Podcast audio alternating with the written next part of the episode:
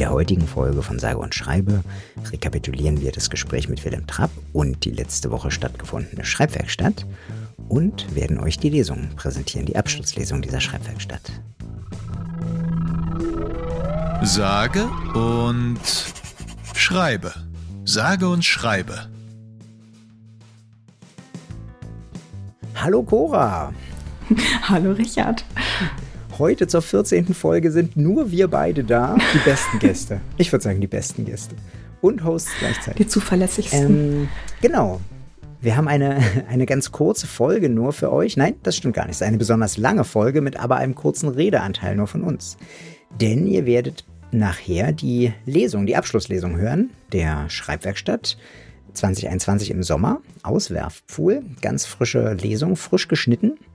Sie, sie duftet noch und dampft. Davor, Cora, wollte ich mit dir noch ganz kurz mal das schöne Gespräch mit Wilhelm Trapp äh, nochmal anbringen, weil das ja das erste Mal war, dass wir einen, richtig, einen richtigen Gast hatten, der, mit dem wir nicht schon zusammen Frühstück, Mittag, Abendbrot gegessen haben. ähm, äh, das hat sich fast schon, fast schon wie ein richtiger Podcast angefühlt.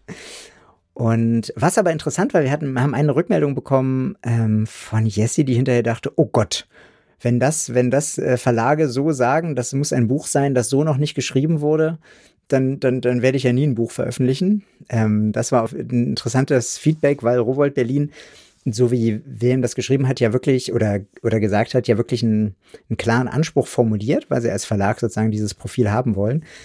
Und ich glaube, das gilt nicht für alle Bücher, die auf der ganzen Welt veröffentlicht und verlegt werden.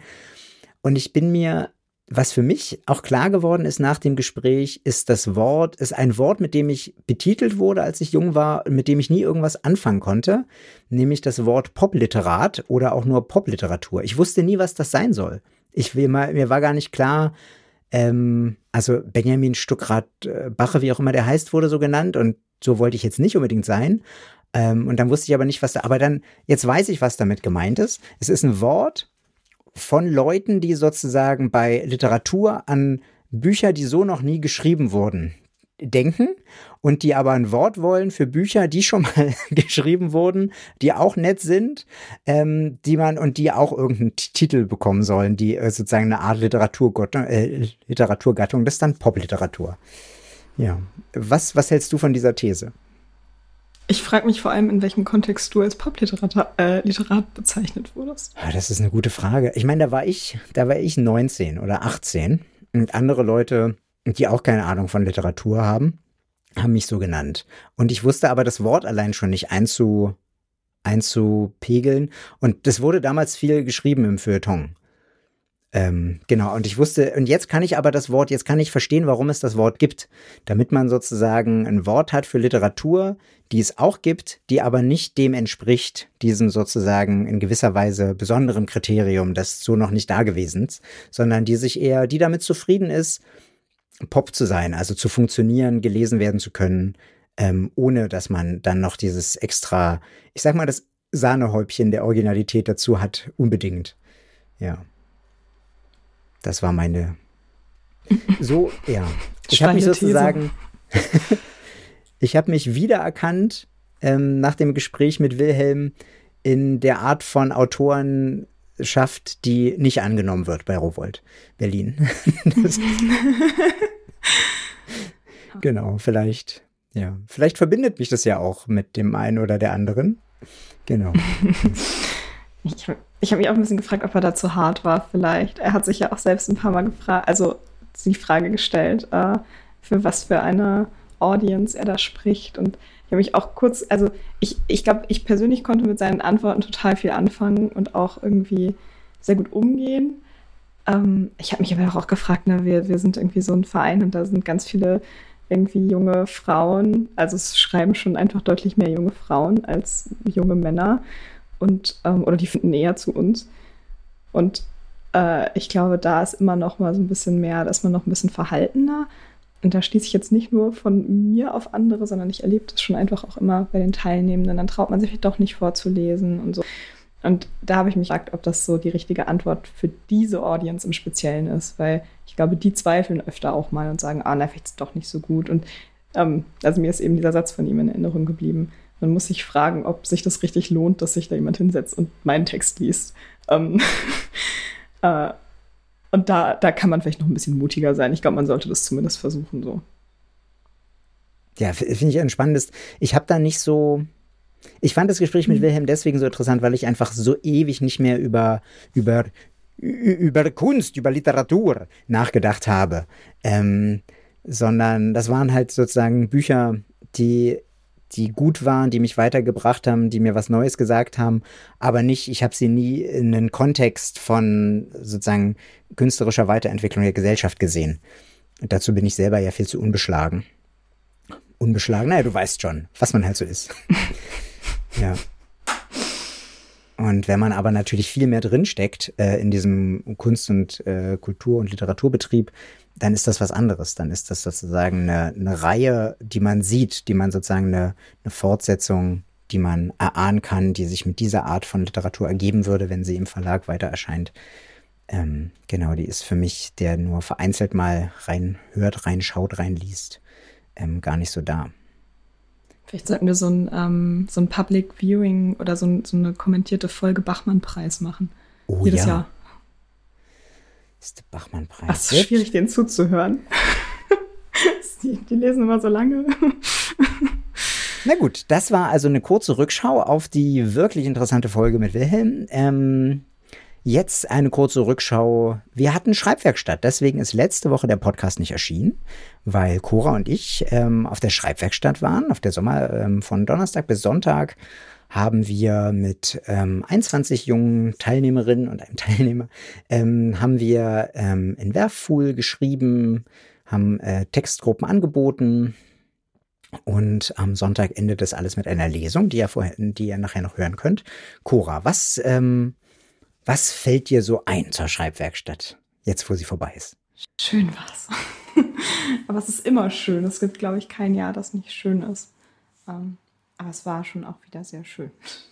Uns ist ja in der, in der tieferen Nachbesprechung aufgefallen, dass insbesondere auch die Teilnehmerinnen wieder, also ein so angenehmer gemeinsamer Haufen guter Leute waren, die gut miteinander umgegangen sind. Hm dass wir als Team fast unterbeschäftigt waren. also wirklich, die selber von sich aus wieder ganz, ganz integrativ und offen waren. Toll. An, von dieser Stelle allen Teilnehmerinnen nochmal, ja, toll. Äh, wirklich schön mit euch eine Werkstatt zu machen. Ja, Richard, was, hat, was ist dein persönliches Highlight von der Werkstatt? Meine Highlights sind immer die Lieder. Das muss ich, bin ich ganz total egoistisch wenn es ist so oft so bei der Schreibwerkstatt, dass Lieder entstehen, dass in dem Moment, wo ich die höre, ich sozusagen in andere, in anderen, schöneren Seinszustand gehoben werde, in dem ich sehr gerne bin und in dem ich quasi nur auf der Schreibwerkstatt dann so spontan sein kann. Und das hat auch diesmal wieder geklappt. Also die Lieder, die entstanden sind, habe ich abends mit aufgenommen ähm, und das war so schön. Also ja, da da geht für mich wenig drüber. Hm.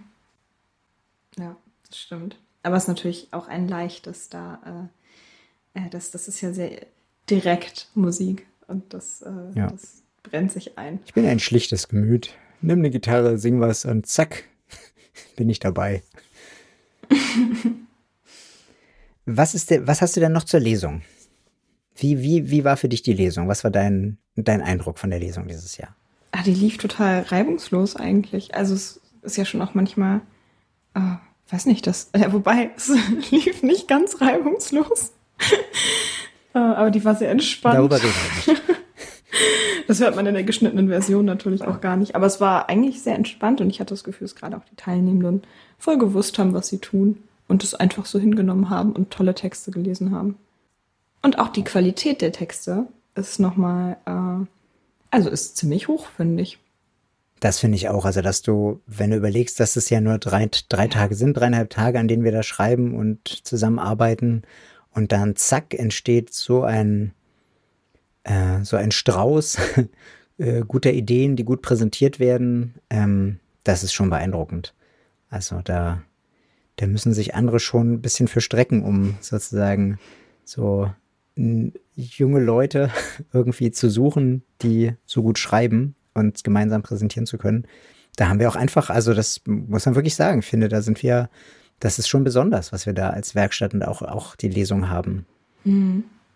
Und damit ihr selber einen Eindruck gewinnt, wie die Lesung so war, packen wir sie jetzt hier ans Ende des Podcasts, etwa anderthalb Stunden. Die ganze Lesung, nur kurz geschnitten, mit den Anmoderationen der Teamerin, ähm, so als zusammenhaltendes Element.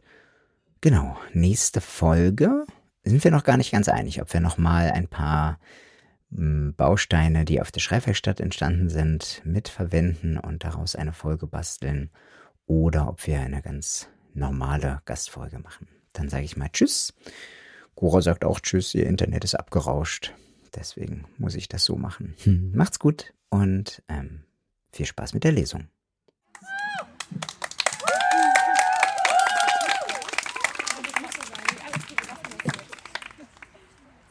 Ja, einmal ein herzliches Hallo an ähm, alle, die heute hier zur Lesung gekommen sind und natürlich alle, die jetzt gerade vor ihrem Bildschirm kleben und ganz aufgeregt sind, uns hier heute zu sehen.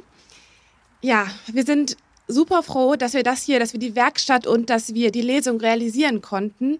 Das ist natürlich gerade in dieser Zeit nicht immer ganz so sicher, dass das alles klappt. Ganz besonders, weil dieser Ort für uns alle etwas, ja, etwas sehr Magisches hat und wir immer wieder sehr gerne hin zurückkommen. Und ähm, natürlich hoffen wir auch, dass für alle, die das erste Mal hier waren, das jetzt auch das gleiche Gefühl auslöst für die kommenden Werkstätten. Damit äh, Sie sich jetzt auch mal vorstellen können, was wir hier eigentlich so gemacht haben die ganze letzte Zeit. Wir haben geschrieben, geschrieben und noch mehr geschrieben. Wir sind morgens aufgestanden und haben vormittags geschrieben und wir haben nachmittags geschrieben und wenn die Schreibgruppen rum waren, dann haben alle trotzdem immer noch weiter geschrieben bis ganz spät abends und dabei sind ganz viele schöne Texte entstanden, über die wir jetzt dann was hören werden. Ja, und geschrieben wurde hier auch schon seit Ewigkeiten. Das fühlt sich vielleicht für manche von uns so an. Ähm, den Verein gibt es schon seit 69, 69, 89, Entschuldigung. Und ähm, ja, irgendwie ist das bei uns so, alle, die mal Teilnehmenden waren, äh, kommen immer gerne wieder. Und manche von uns werden dann auch einfach hinterher TeamerInnen, weil sie sich einfach nicht davon trennen können, dass es hier einfach so eine wunderschöne und familiäre Stimmung ist und ein sicherer Ort, wo wir die Möglichkeit haben, uns auszuprobieren, ähm, ja, einfach so angenommen werden, wie wir sind und uns über unsere Texte austauschen zu können. Von den Texten werden wir gleich ganz viele schöne hören. Bei der Lesung wird es keine Pause geben zwischendurch, aber wir haben so viele schöne Texte, dass die Zeit bestimmt ganz schnell verfliegen wird beim Zuhören. Und genau, dann fangen wir jetzt an mit der Lesung.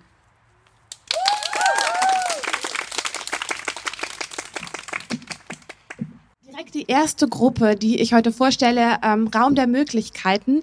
Da haben sich die Teilnehmenden mit der Dunkelheit und der Ungewissenheit der Dunkelheit beschäftigt. Sie sind nämlich in einen Raum gekommen, der komplett dunkel war und konnten diesen dann nach und nach erkunden. Ähm, sowohl mit Interaktionen, mit Papieren, mit Fragen, die dort gestellt worden sind, als auch, dass sie halt nach und nach den Ort für sich erhellen konnten. Und daraus liest jetzt Aline einen Text.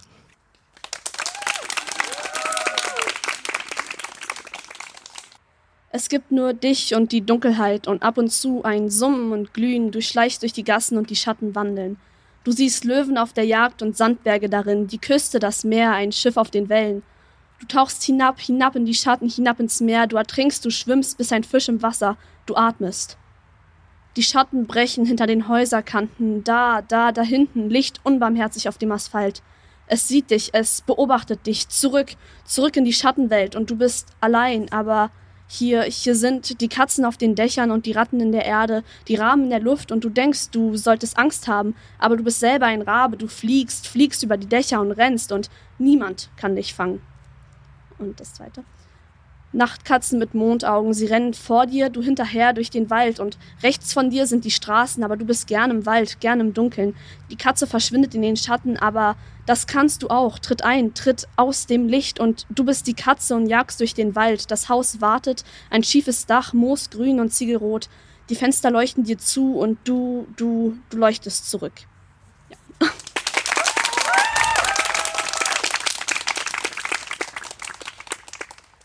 Genau, die nächste Gruppe äh, hat sich damit befasst, dass wir wahrscheinlich alle sehr lange, sehr viel Zeit in unseren eigenen vier Wänden verbracht haben, äh, in diesen letzten ein, zwei Pandemiejahren. Und da haben wir uns gedacht, wir schauen aus fremden Fenstern. Und dafür haben wir die Seite Windows Swap benutzt und uns Fenster aus der ganzen Welt angeguckt und was es da zu sehen gibt. Und daraus äh, liest Alice einen Text.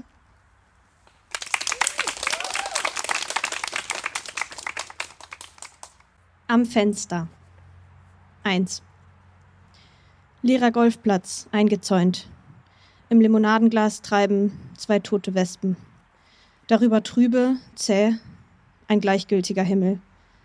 In der Ferne die verschwommenen Riesengesichter. Aus der Masche des Drahtzauns bricht ein Gedanke, fällt klatschend in das Glas am Boden. Blitzlichter zucken in die Augenwinkel, hinter der Stirn Gehirnfrost, krampfende Finger, kreiselnde Pupillen, windige Faustschläge auf die Netzhaut. Eine Fliege brät in der Sonne auf der Fensterbank und der letzte Atem entweicht. In der Ferne die verschwommenen Riesengesichter. Zwei. Kippfenster. Als ich klein war, stieß ich es schwungvoll auf, schob das Glas in das Blau mit knochigen Ärmchen, die sich stark anfühlten. Wenn es stürmte, schloss ich es schnell, und es prasselte warm um uns. Vier Kinder und die Sicherheit, dass es dicht hielt. Kippfenster, unter dem ich stand, als im Garten Gelächter ertönte. Ich lachte mit und winkte dann, vier Kinder auf dem Trampolin springt. Niemand schaute zu mir. Kippfenster, das nachts offen bleiben musste, trotz Nadelstichkälte, weil das ganze Haus nach Qualm stank. Vier Kinder in den Betten und du rauchtest vom Fernseher. Kippfenster, das sich schloss, um die Rufe zu zerdrücken, die ihr gegen die Scheibe warft. Drei Kinder im Zimmer und ein Motor im Hof. Kippfenster. Als ich klein war, stieß ich es schwungvoll auf, rammte das Blau und das Glas. Heute habe ich Angst, dass der Himmel zerbricht. Drei. Ich liege im Bett mit Müdigkeit in den Knochen und Blutarmut unter der Haut. Warmes Licht scheint aus meiner Nachttischlampe. Langsam pumpt mein Herz kalte Krümel unter bleiche Haut. Als ich es mir gemütlich mache, kitzeln mich meine weinroten Kuschelwarmsocken. Vor dem Fenster der dürre Ast eines Baumes. Winkt mich zu sich, langsam. Doch ich gehe nicht mit ihm. Ich traue ihm nicht. Ich trauere nicht. Wieso sollte ich trauern? Aus meinen Lautsprechern klingt ruhige, friedliche Musik. Süß wie Honig verstopft sie Frieden bringt meine Gehörgänge vor dem Fenster der dürre Ast eines Baumes. Er ruft nach mir, will seine rindigen Fingernägel über mein Gesicht kratzen, flüstert mir dunkle Lügen zu. Ich rieche an dem dampfenden Kakao in meiner Hand und trinke einen Schluck. Es ist heiß, aber ich verbrenne mich nicht. Es schmerzt nicht. Wieso sollte es schmerzen? Es ist angenehm und entspannt, einfach mal nichts zu tun. Ich liebe die Ruhe. Ein eisiger Windzug bläst durch das geöffnete Fenster. Doch ich habe es warm. Ich friere nicht. Wieso sollte ich frieren? Von dem Fenster der dürre Ast eines Baumes. Er bricht und fällt auf den Boden. Es kracht nicht. Das höre ich genau.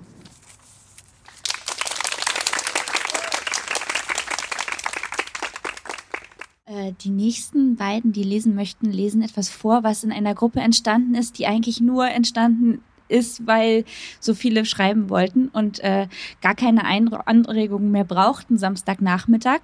Und da haben wir einen Raum eingerichtet, ähm, bei dem man sich einfach mit seinem Computer hinsetzen konnte und schreiben konnte. Und das haben zwei genutzt. Und jetzt kommen Noah und Vivi.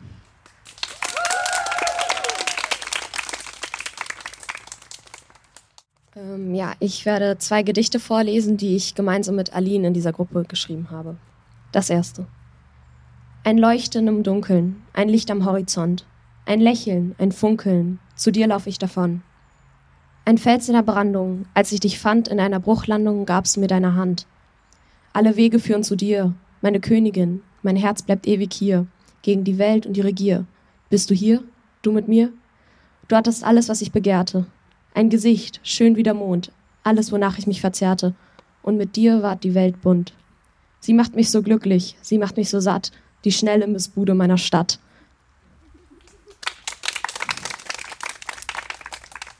Das zweite. Du fülltest meine Leere, schenktest Sterne meiner Seele, salzig wie die weiten Meere raubtest Wasser meiner Kehle. Und wenn ich mich nach innen kehrte und jeder mich belehrte, warst du immer da, an jedem Tag, wir zusammen bis ins Grab. Eine Maske aus Rot ziert dein Gesicht, und auf deinen Schultern lastet der Weltgewicht. Bis das oberste Gericht, verdeckt von Weiß, küsst du mich. Dich ess ich so gern, wir sind uns nah und niemals fern. Ich halt sie sicher, ich halt sie warm, die Pommes frites in meinem Arm.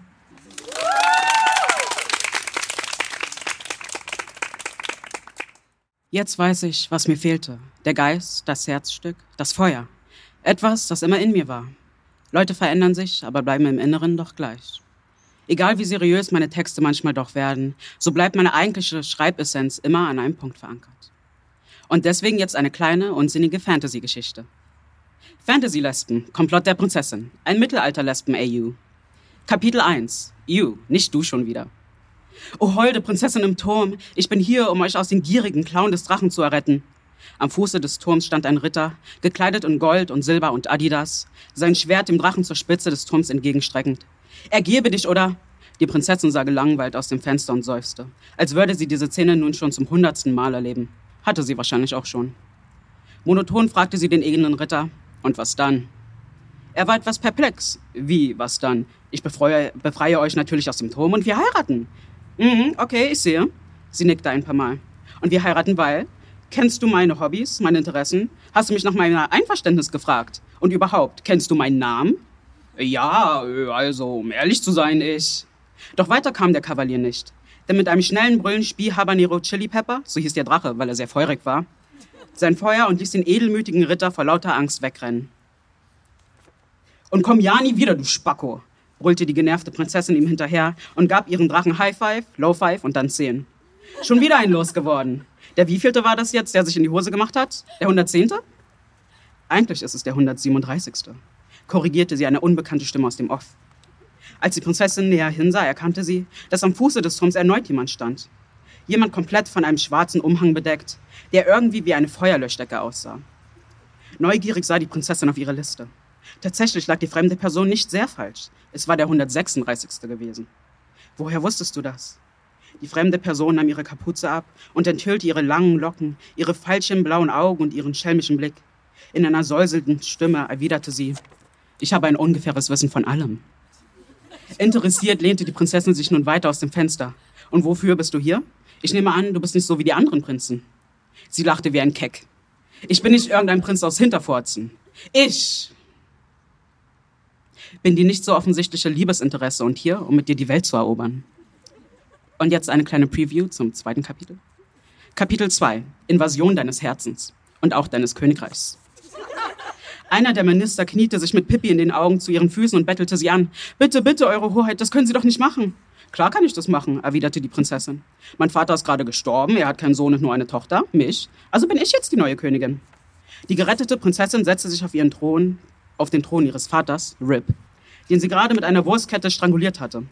Ihre, Lore, ihre Loverin, Schrägstrich böse Königin, Schrägstrich Befreierin, Schrägstrich Gertrude, setzte sich auf ihren Schoß und lachte und schob sich ein Maisteil in den Mund. Summer Baby, jetzt poppt das Con ist richtig los. Coming soon to your cinema.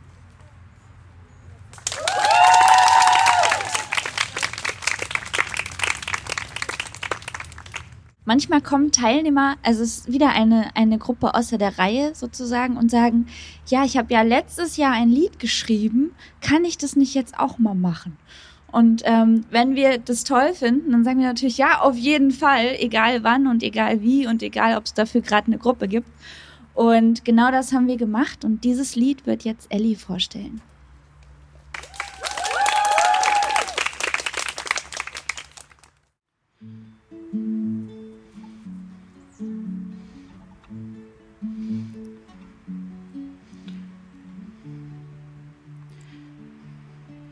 I really thought we might be onto something here. Told myself it's time to push aside the fear. You wouldn't say what you don't mean, wasn't it time now to come clean? I might as well. I really thought this doesn't happen much at all. To meet someone this great and really truly fall. If not in love, then in delusion. What's the use in this confusion? Do you know? Oh, I've been hiding behind metaphors, but I don't think I owe you secrecy. And I already kind of know, of course, but I'm stuck on why you do this to me. So long, my friend, you chose for this to end. Tell me, dear, why would you let me near? I guess we're done, I guess we jumped the gun. You made that call, I don't agree at all. And I've been hiding behind metaphors, but I don't think they're still of use to me. And I won't let myself beg on all fours this time. I think I'll have to let it be.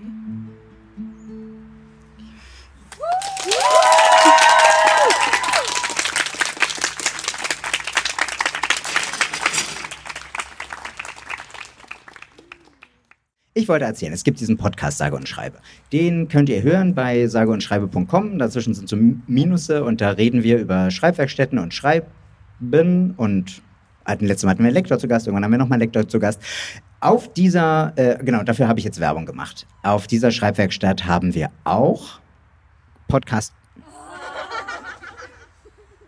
Podcast-Material gesammelt. Denn wenn man schon so viele Teilnehmerinnen hat, die kreativ sind, muss man die ja auch irgendwie anzapfen. Das haben wir gemacht.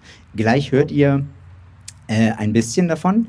Davor wollte ich eigentlich noch ein bisschen was zur Geschichte des Vereins erzählen. Es ist natürlich wirklich, wirklich schade, dass jetzt das Mikro nicht so richtig geht. Sonst hätte ich euch erzählt, dass es den Verein, dass es die ersten urkundlichen Aufführungen, äh, sozusagen Andeutung des Vereins war schon zwölf 92, 93, genau weiß man es nicht. Es war um Avignon rum, äh, damals, als in der Brummkreisel äh, damals in Avignon äh, Kinder und Jugendliche gebraucht wurden, wurden dann auch Schreibwerkstätten gleich gegründet.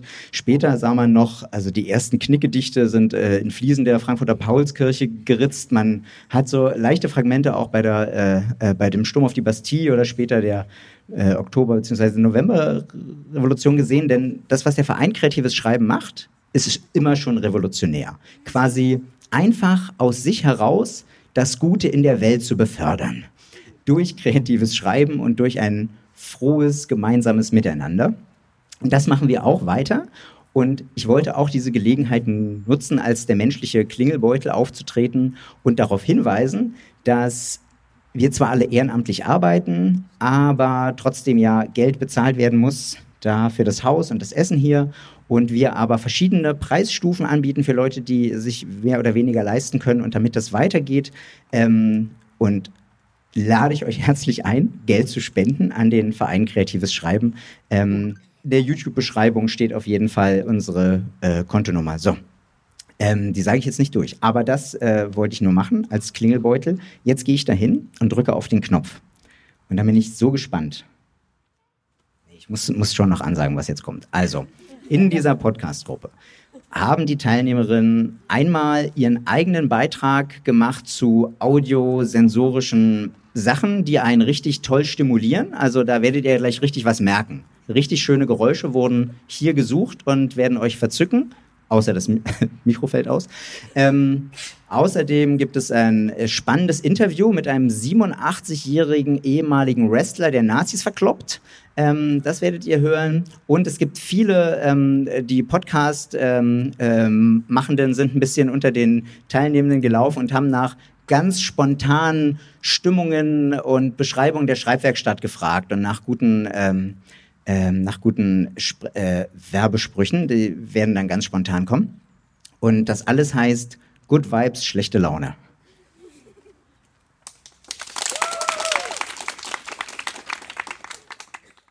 Good Vibes, schlechte Laune. Good Vibes, schlechte Laune. Eine Erfahrung für alle Sinne. Alle Sinne? Alle Sinne. Die Klingel. Fußstapfen.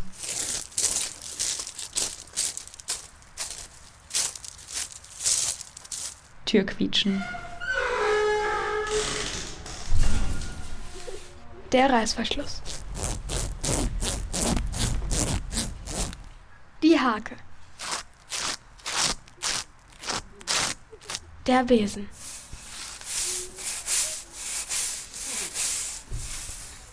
Schuhmatte. Hm.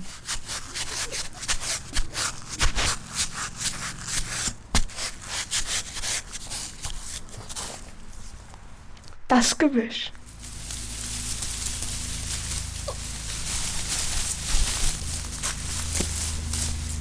Ich und mein Holz. Die Gabel auf dem Teller. Vibes, schlechte Laune. Schreibwerkstätten sind super. Warst du einmal dort, kommst du nie wieder raus. Quasi wie eine Sekte. Wenn ich eins in der Schreibwerkstatt gelernt habe, dann, dass es doch mehr Vegetarier und Veganer gibt, als ich dachte. Hier steht also nicht nur das Schreiben, sondern auch das Tierwohl im Vordergrund. Fantastisch. Wer war ich vor der Schreibwerkstatt? Ich erinnere mich nicht an Langweiler. Schrei, Schrei, Schreibwerkstatt. Good Vibes und noch mehr schlechte Laune. Die Schreibwerkstatt. Die Erfüllung jeder Frauenquote. Good Vibes, schlechte Laune. Tag, Leute. Schönen guten Tag mal wieder gewünscht. Ihr kennt mich ja schon, ich bin der Interviewer der Herzen. Heute habe ich mal wieder einen Gast dabei. Da könnt ihr ja nicht glauben, wie krass der ist, Mensch. Harry King Steffens, das ist der König der Straßen. 87 Jahre alt, 120 Kilo schwer und ein 2 Meter Mann, der genau weiß, was er will. Profi-Wrestler. Hallo Harry, ich bin so stolz, dass du heute mein Gast bist. Die erste wichtige Frage, die ich hier an dich habe. Wie geht's? Ja, hallo, ähm, ja, mir geht's echt gut und Ihnen? Mir geht's echt super, Mann, Harry, wir sind doch schon bei du. Du kannst mich gern duzen, mein Freund. Du, sag mal, ich habe hier einige Fragen an dich. Du weißt ja, wir kennen dich, wie gesagt, von den Straßen. Du bist der Profi-Wrestler der Herzen. Kannst du mir mal erzählen, wie es dazu kam und was du da genau machst?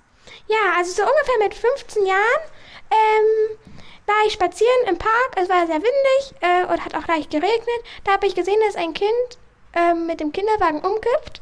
Es waren keine Eltern in der Nähe, deswegen habe ich das Kind einfach mitgenommen und habe es zur Adoption freigegeben. Ja, sag mal, ich glaube, ich habe noch nie so einen guten Menschen vor mir sitzen gehabt. Du bist ja wirklich unfassbar, Harry.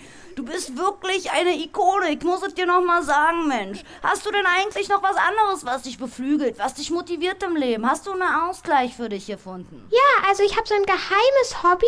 Das ist Balletttanzen. Aber bitte sag's keinem weiter. Ähm, ja, ich habe auch schon bei Vorstellungen mitgemacht. Da war ich meistens als Nilpferd verkleidet und ja. Das glaube ich dir, dass du als Nilpferd verkleidet warst. Ich will dir ja nicht zu nahe treten, aber du bist schon ein richtiges Tier, oder? Und das noch in deinem Alter. Und wir wissen ja, eigentlich ist es nicht erlaubt, auf den Straßen Wrestling zu betreiben. Wie kommst du denn damit dazu recht, dass die Polizei dich nicht anhält oder sonstiges? Also ja, also ich bin ja etwas älter schon, also 87 Jahre alt. Und ich habe ja auch eine relativ hohe Stimme. Das liegt daran, dass ich regelmäßig Kreide esse, so wie der Wolf aus dem Märchen. Und dort bekomme ich halt eine hohe Stimme und ich will ja nur Gutes. Stimmt, stimmt. Ich kenn's ja auch. Manchmal gehen die Leute vorbei und haben ein bisschen Angst vor dir. Aber dann hören sie dich und sagen, das ist ein Juter. Und das finde ich echt so klasse bei dir, Harry. So, ich wollte mich eigentlich schon jetzt damit bedanken. Du bist nämlich für mich der Superman der Straßen. Du machst, was du tust. Du bist einfach eine Ikone und ich danke dir recht herzlich für dieses wunderbare Interview. Ja, also der Superman der Straßen, das bin ich auf jeden Fall. Das freut mich. Hast du denn noch einen eigenen letzten Spruch, den du noch raushauen willst für die gesamte Welt? Behaltet die Balance. Good Vibes, schlechte Laune. Good Vibes, schlechte Laune. Als ich zum ersten Mal zur Schreibwerkstatt kam, war ich noch nicht mal ein Mensch. Ich hatte keine Richtung in meinem Leben, ich bin nur herumgeirrt, getrieben vom System und fehlender Leidenschaft. Jetzt komme ich zweimal jährlich hierhin, um meine innere Leere mit Snacks zu füllen. Good Vibes und schlechte Laune. Die Schreibwerkstatt ist ein toller Ort, in dem Jungs und Mädchen schreiben lernen. Du kannst Gedichte schreiben, essen und rumhängen. Man wird zu nichts gezwungen und die Aufgaben machen alle Spaß. Propaganda schreiben ist verboten und auch sonstige Lügen sind nicht erwünscht. Was ich hier schreibe, meine ich mit vollem Ernst. Und PS, schauen Sie mal beim Pavillon vorbei. Good Vibes und noch mehr schlechte Laune. Es ist immer wieder erstaunlich, wie vermeintlich subversive Elemente, wie sie doch in der Schreibwerkstatt normalerweise anzutreffen sind, die dringend benötigten Aufwärmübungen zum Outsourcen ihrer Marketingkampagne missbrauchen. Wir müssen die armen, nach vier Gruppen kreativ ausgelaugten, jungen und völlig wehrlosen Teilnehmer in irgendeiner kleinen Dachkammer mit rauchenden Federn sitzen und lockerflockige Sprüche fabrizieren. Die müssen auch noch lustig sein. Good Vibes, schlechte Laune. Good Vibes, schlechte Laune. Eine Erfahrung für alle Sinne. Alle Sinne? Alle Sinne.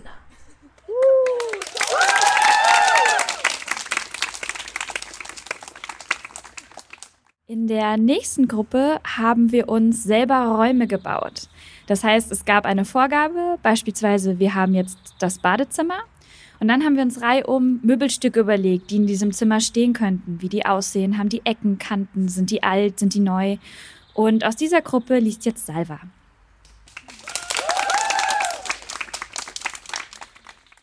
Ähm, ja, also mein Text heißt ähm, Die Erinnerungsblase. Ja. Es fühlt sich komisch an, seit einer Ewigkeit wieder hier zu sein. Als ich das Wohnzimmer betrat, fühlt es sich an, als würde ich eine Erinnerungsblase betreten. Alles steht noch da wie vor 30 Jahren. Der alte Sessel, auf dem wir nie sitzen durften, weil Mutti sonst sauer wurde, sieht noch genauso aus wie damals, nur etwas verstaubt. Auf diesen Sessel durfte sich nur Vati setzen. Ob ich es wagen sollte? Nein, lieber nicht, sonst jagt mich Mutti noch im Traum. Ich frage mich, ob mein Tagebuch immer noch im Bücherregal steht. Aber so wie das aussieht, hat ja seit 30 Jahren keiner mehr ein Buch angefasst. Ich erinnere, äh, ich erinnere mich noch sehr gut daran, wie Magdalena, das Kindermädchen, uns immer Geschichten aus den Büchern vorgelesen hat. Ob sie noch am Leben ist? Ich habe sie seit dem Krieg nicht nochmal gesehen. Hoffentlich hat sie es auch hier rausgeschafft. Obwohl außer mir keiner in diesem Raum steht, fühlt es sich so an, als wäre er voll mit Leben, denn in jeder Ecke schweben Erinnerungen rum. Es ist erstaunlich, dass ein paar Gläser und Glasfiguren aus Mottis Vitrine noch heile sind. Ich weiß noch, wie wir die Gläser immer zu besonderen Anlässen rausgeholt hatten und alle anstießen. Das waren noch Zeiten, wo alles, wo alles noch gut war. Eine Sache wundert mich jedoch, und zwar, was dieser rote Plastiktisch hier macht und wer ihn reingetragen hat. Denn ich kann mir nicht vorstellen, dass einer von den sechs seit dem Krieg noch einmal hier war. Ende.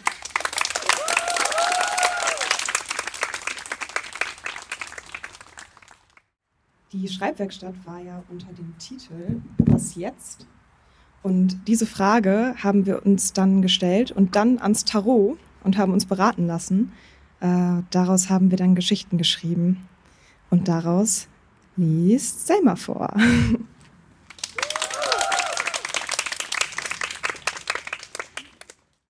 Als ich jünger war, standen mir alle Türen offen. Ich konnte dem Alltag entfliehen, wie und wann ich nur wollte. An einem Tag schaltete ich mein Handy und alle Gedanken aus und fing an, das Geigespielen zu erlernen. Den ganzen Tag stand ich da und ging Note für Note durch in Hoffnung, dass dieses Hobby, dass dieses Hobby nicht nur schon wieder eine Phase war. Ich probierte viel aus. Ich ging eine Zeit lang in den Badmintonverein, tanzte Hip-Hop und versuchte Gebärdensprache zu lernen. All das ohne jeglichen Stress zu empfinden. Bei allem, was ich tat, begleitete mich eine gewisse Leichtigkeit, die ich niemals missen wollte. Heute stehe ich mit beiden Beinen im Leben. Meine dunklen Haare fallen mir über die Schultern und wenn ich, im, wenn ich mich im Spiegel betrachte, bleiben mir nicht einmal die Fältchen unter meinen Augen erspart. Plötzlich lässt mich der Gedanke nicht los, alles stehen und liegen zu lassen und der Freiheit nachzueifern, welche mich bis in meine Träume begleitete. Schon mit 14 träumte ich davon, die Welt zu bereisen, Berge zu besteigen, unabhängig zu sein. Doch auch an diesem Tag zwinge ich mich dazu, mir meinen Anzug überzuziehen und mache mich auf den Weg zur Arbeit. Drei Straßenlaternen entfernt vom Büro bleibe ich stehen, sehe mich um und empfinde nichts als Lustlosigkeit. All meine Anstrengungen, alles nur um schließlich in diesem kalten Büro aufgepeppt mit künstlichen Pflanzen zu sitzen, um mich ihnen anzupassen. Ich arbeite viel und verdiene dementsprechend gut. So gut, dass ich einfach meinen gelben Koffer schnappen und diesem Alltag entfliehen könnte. Doch wieso tue ich es nicht einfach? Ist es die Angst davor, alles zu verlieren? Oder vielleicht das Bedürfnis, Stabilität in meinem Leben zu haben? Ich weiß nicht so recht. Doch was ich weiß, ist, dass ich definitiv raus muss. Ich stehe also exakt drei Straßenlaternen entfernt von meinem Büro, wie angewurzelt auf der offenen Straße und drehe um. Als die Tür ins Schloss fällt, suche ich mir eilig den Weg in mein Zimmer und stopfe alle Kleidungsstücke, die sich mir bieten, in meinen mit Stickern beschmückten gelben Koffer. Ich buche den nächsten Flug nach Kapstadt, Südafrika. Einen Ort, den ich schon immer sehen wollte. Ich hörte von einem riesigen Berg, den man gesehen haben muss, den Pinguin und im südlichsten Zipfel Afrikas. Ich war mir also sicher, ich werde nach Südafrika reisen. Vorfreude und Spannung machen sich in mir bereit, als ich am Gate stehe und nur noch darauf warte, in diesen Flieger zu steigen, alle Sorgen dazulassen und zu leben. Also wirklich zu leben und nicht der Freude entzogen im Hier und Jetzt zu verwelken. Schon, ein, schon seit einigen Wochen erkunde ich die schönsten Ecken Südafrikas, stieß auf die gelassensten Menschen und testete mich durch die leckersten Delikatessen. Gestern bestieg ich den Tafelberg und ich spürte das Adrenalin durch meinen Körper schießen, als ich ganz oben stand. Später bekam ich einen Brief von meiner Mutter, welche mich bat, nach Hause zu kommen. Doch die Sehnsucht, die Kontrolle mal verlieren zu dürfen, war viel stärker als die Angewohnheit, es anderen recht äh, machen zu müssen. Hier war ich auf mich alleine gestellt und hatte niemanden bei mir, für den ich erreichbar sein musste. Das fühlte sich nach mehr als Freiheit an. Also beschloss ich, alles ruhen zu lassen, um meine Reise fortzusetzen. Tag für Tag, immer im Hinblick darauf, mal nicht den Sinn des Lebens zu suchen, sondern einfach so unabhängig zu leben, dass ich ihn nicht suchen muss. Und morgen, da werde ich rausschauen, auf den Ozean, an der südlichsten Stelle Afrikas.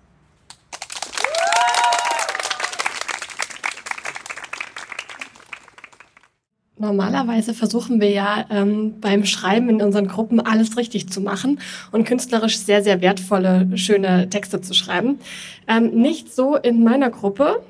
Und zwar haben wir da ähm, kitschige Texte geschrieben. Wir haben uns bemüht, richtig, äh, ja, richtig in Klischees zu baden. Und daraus hören Sie jetzt zwei Texte. Einmal von Felix, der seinen Kitsch schon gebrochen und ähm, äh, wieder ins Gegenteil verkehrt hat. Und dann noch von Sophie, die das nicht gemacht hat, sondern richtig schön im Kitsch bleibt.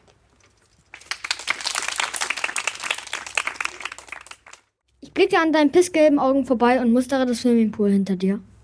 Ich wünschte, ich könnte darin versinken, murmle ich. Danke, sagst du geschmeichelt.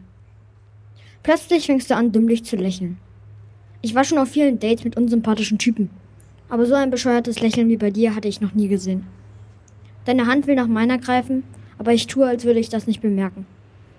Um nicht mehr deine Hackfresse zu sehen, blicke ich hoch zu den Sternen. Während ich Orions Gürtel im Himmel suche, verblasst die Welt um mich herum. Vor allem du. Es sind nur noch die Sterne da. Und ich. Ich hatte dich auf Tinder kennengelernt und nur gedatet, wenn meine Eltern Stress machten. Ich bereue es. Ich stoße deine moderne Hightech-Lampe vom Dach, um dich nicht mehr sehen zu müssen. Sage aber, dass es unabsichtlich war und dass es mir leid tut. Deine elektronische Lampe trudelt drei Stockwerke in die Tiefe und explodiert auf einem vorbeifahrenden Auto. Der Fahrer bemerkt es nicht und fährt weiter. Du sagst, es wäre nicht so schlimm, aber ich höre nur mit halbem Ohr zu. Oh, meine Liebste, sagst du. Als ich deine Stimme vernehme, fühlt sich mein Herz an, als würde es gefoltert werden. Auf Tinder musstest du sie verstellt haben. Als die Sonne aufgeht, versuchst du mich zu küssen. Ich stoße dich jedoch weg und du fällst vom Dach. Der Polizei erzähle ich dann etwas davon, dass du versucht hast, mich zu belästigen. Ich zeige ihr ein paar blaue Flecken an meiner Hüfte, die ich mir gestern geholt hatte, als ich aus dem Bett fiel. Ich sage aber, dass ich sie von dir habe und meine Handlung geht als Notwehr durch. Die Polizei lässt mich ungestraft davonkommen und als ich dein Apartment verlassen habe, habe ich dich schon aus meinem Kopf gestrichen.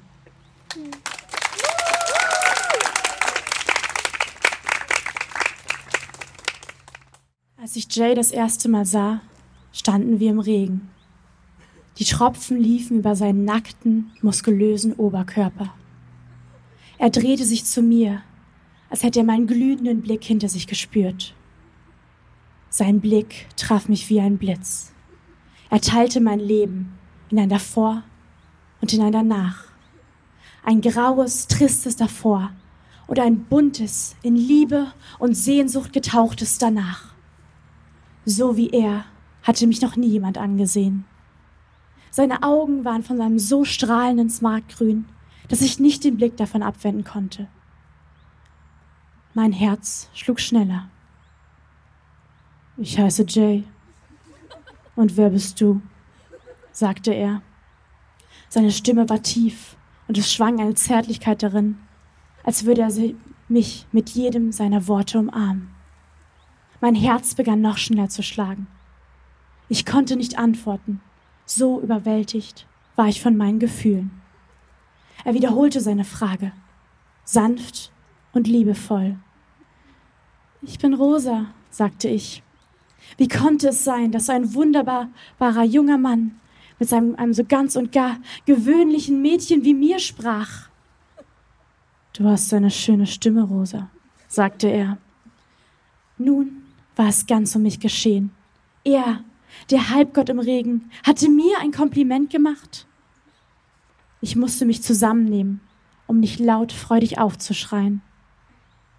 Eine Schar von Schmetterlingen begann in meinem Bauch zu flattern. Hier, für dich. Jay reichte mir einen Regenschirm. Erst jetzt fiel mir wieder auf, dass es regnete. Jay hatte mich alles um mich herum vergessen lassen. Nein, um uns herum. Ich teilte diesen Moment mit ihm, atmete die gleiche Luft wie er. Oh, womit hatte ich das nur verdient? Du brauchst ihn sicher mehr als ich, sagte ich. Nein, nimm ihn. Dir würde ich alles geben. Mein Herz setzte eine Sekunde aus, dann noch eine. Ich fiel in Ohnmacht. Als ich im Krankenhaus erwachte, war das Erste, was ich erblickte? Jays smaragdgrüne Augen. Besorgt und voller Liebe blickte er mich an. Oh, ich habe mir solche Sorgen um dich gemacht, rief er. Bist du krank? Ich schüttelte den Kopf. Nein, es war dein Anblick, der dies in mir ausgelöst hat. Mit dem ersten Blick in deine Augen hat sich mein Leben verändert. Jay beugte sich zu mir und wir küssten uns. Es war ein Kuss, wie ich ihn noch nie gespürt hatte. Mein Herz tanzte und ich wollte, dass dieser Moment nie aufhörte. Nachdem wir uns voneinander lösten, sprach ich aus, was ich fühlte. Du musst nicht wollen, dass dieser Moment nie aufhört. Denn wir werden unser ganzes Leben solche Momente haben, sagte Jay. Zwei Tage später machte mir Jay einen Heiratsantrag. Auf dem Boden standen rote Kerzen in diamantenbesetzten Kerzenständern, umgeben von rosa Blütenblättern. So etwas Romantisches hatte ich noch nie gesehen. Als ich dann Jay auf dem Bett sitzen sah, sein nackter Adoniskörper glänzend, eine Violine in der Hand, wäre ich fast wieder in Ohnmacht gefallen. Er begann zu spielen, so süß und lieblich, dass mein ganzes Herz erstrahlte.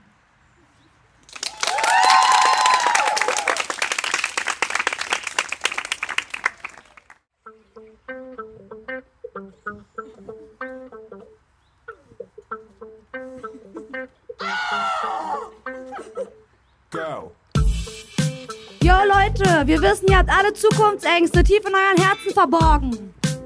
Und wir wissen, es ist schwer, deswegen haben wir heute drei frische Berufe für euch mitgebracht, die sich im Rap-Battle beweisen müssen. Hört gut zu und nehmt was mit. Yo! Woo! Ich bin Hotelfachmann, nämlich Joel Bachmann. Meinen Job mache ich so achtsam und deshalb auch der Andrang. Wo sind meine Hotelgänger?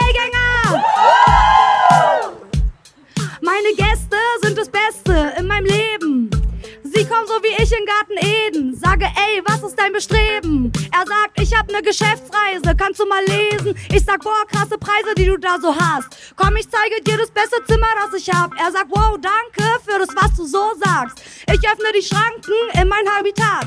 Schaffe den Spagat, Terminkalender voll. Wenn mein Essen exquisit ist, schmeckt sie wie ein Dinnerroll. Ähm, voll, herzvoll. Ich finde das sehr toll. Wenn du mir nicht glaubst, ja, dann musst du einfach herkommen. MC Goldmine!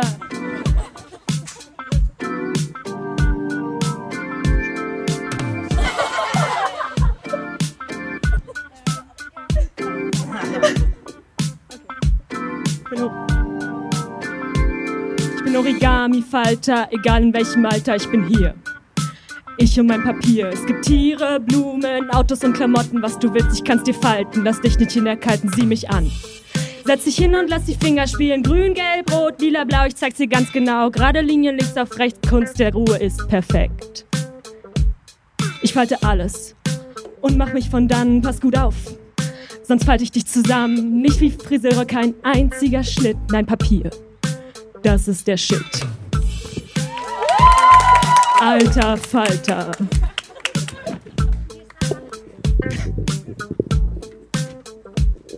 Hast du Müll? Bring ich weg. Dein Schmutzplunderkram, einfach allen Dreck bringen wir weg. Mit dem Wagen und dem Besen, ohne Steuern, ohne Spesen, nur dank Müllgebühr. Kommt zur Müllabfuhr. Yo, hoffentlich war ein Beruf für euch mit dabei. Glaubt immer an euch selber. Hört nicht auf eure Lehrer, die sagen, ihr könnt nichts. Ihr könnt alles werden, was ihr wollt. Ciao.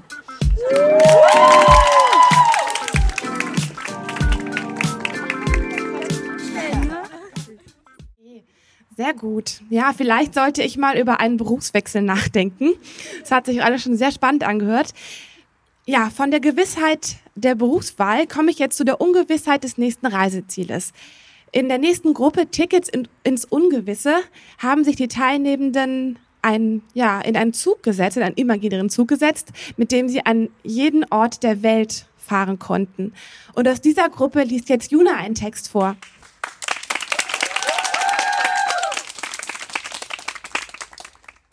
Der Hof. Wo fange ich an? Wenn ich von dem Hof spreche, hörst du es dann? Der leichte Windzug, der durch die sonst so stillen Gassen wehte an jenem Tag und es ankündigte, bevor wir es wussten? Wie von Hand gepflückt lösten sich die feinen blauen Blüten, spülten um mich und legten sich auf dich. Du, in deinen Resten, lagst verteilt auf dem Boden, wie eine tote Maus. Zerpflückt von Krähen war dein Frieden, belanglos, blutig oder vergessbar. Unter dir rauer Asphalt, in Kacheln, an den Rändern geschliffene Kiesel und viele Gedenksteine, nur für dich. Sollte man am Ende anfangen? Ich glaube wohl kaum. Aber ich weiß nicht, wo sonst. Immer wieder denke ich an das Ende. Immer wieder denke ich an dich. Du gehst mir nicht aus dem Kopf und du sahst in jeder Pflanze, die da blühte, wie ein Spatz, der Nahrung sucht, Vollkommenes.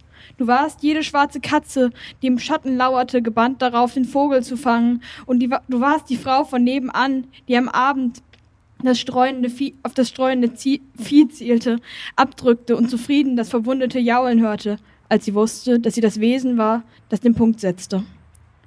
Deswegen möchte ich dir noch einmal unseren Platz zeigen, die ausgestorbenen Höfe, die leeren Gassen.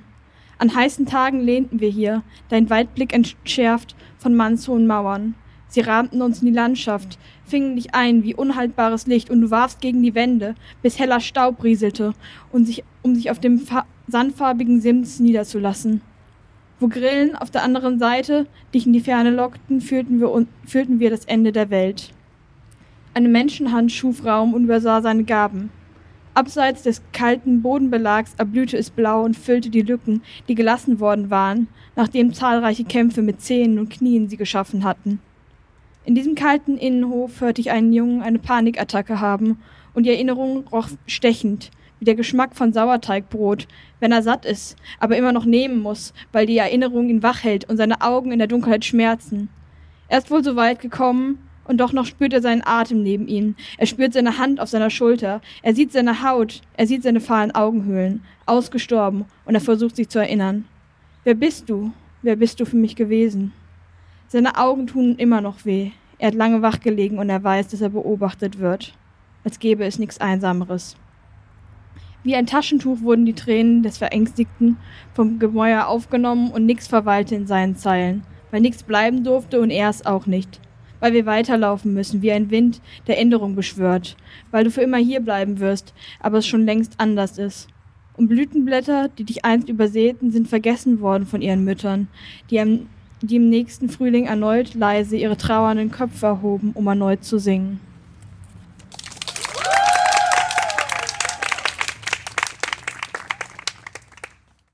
In der nächsten Gruppe haben wir uns mit Jahreszeiten beschäftigt.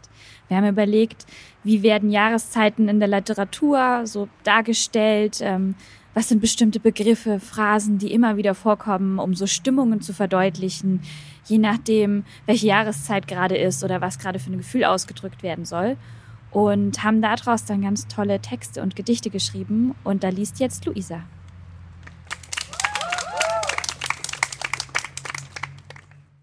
Der Text heißt Ja in Pappe. Lass uns die Türen öffnen und die Fenster und die Linden davor fragen, ob sie uns ihre Sanftmut schenken, uns ihre Geduld auf den Fußboden legen, wo wir sie von den Dielen heben, wenn keine Sonne sie mehr wärmt. Wir sind beide schlechte Tänzer, doch in leeren Räumen schlagen unsere Arme nicht an Ecken, wenn wir sie als Zollstock zweckentfremden. Kreuze an frisch gestrichenen Wänden. Der Herbst ist nicht mehr weit entfernt. Wenn der Kühlschrank hier nicht mehr das Kälteste ist, sondern meine Finger, versprich mir, dass du nicht noch kälter bist. Versprich mir, dass im Frühjahr kein Licht auf meine Ernüchterung fällt, dass dieses Stück Tesafilm immer noch hält, was du dem Fenstergriff versprachst als du ihn in zwei Stücke brachst. Versprich mir, dass du mir verzeihst, bricht mir der Schlüssel ab. Und dass du mir mal Bargeld leihst, wenn ich wieder keins hab. Sag, dass du dein Bestes gibst.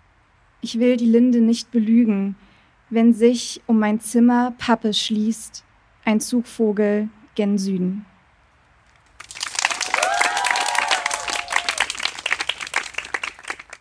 In der nächsten Gruppe haben wir uns mit dem Thema Charaktere beschäftigt ähm, und ähm, überlegt, wie man eigentlich sehr authentische Figuren erschaffen kann. Und dafür haben wir dann alte Rezepte benutzt und haben für jede, jede Zutat ähm, Charaktereigenschaften assoziiert und dann nach Rezepten Charaktere gebacken. Und einen solchen Text liest jetzt Greta vor.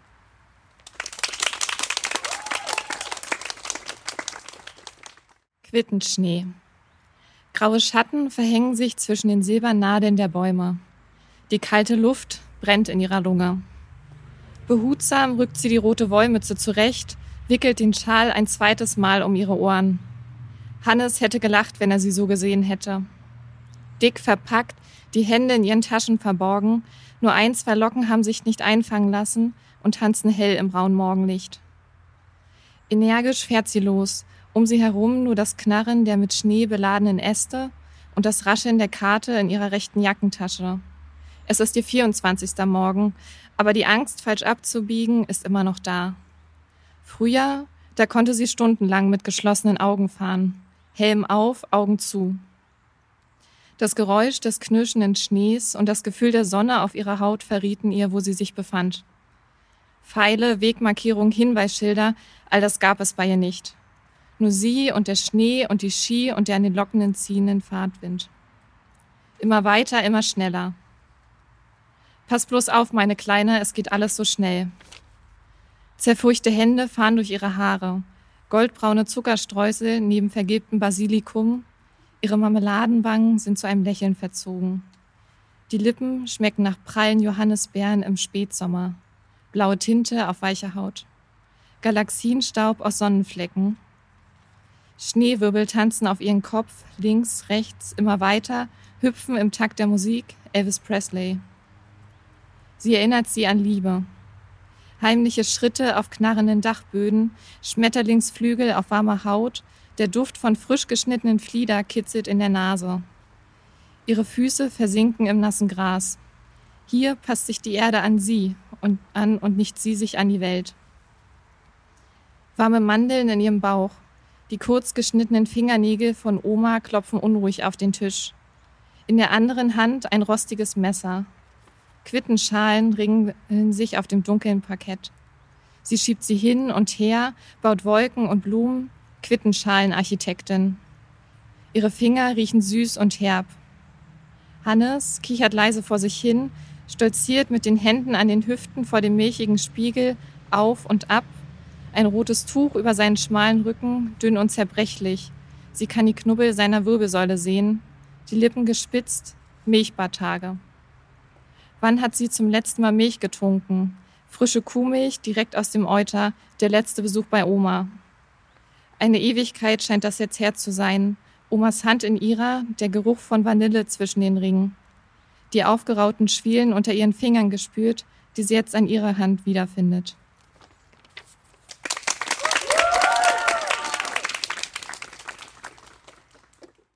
Bei dem Motto, das die Schreibwerkstatt hatte, was jetzt, hatte sich natürlich auch angeboten, gemeinsam eine etwas längere Geschichte zu schreiben, bei der nicht nur die Autoren entschieden haben, sondern auch der Leser aktiv entscheiden kann, wie es denn jetzt in der Geschichte weitergehen soll. Wir haben also eine interaktive Geschichte gemacht, wo man als Leser selber sich durchhangeln kann und einen ganz eigenen Weg durch die Geschichte gehen kann. Und daraus liest jetzt Leonie und wird unterstützt von Vivi und Elena.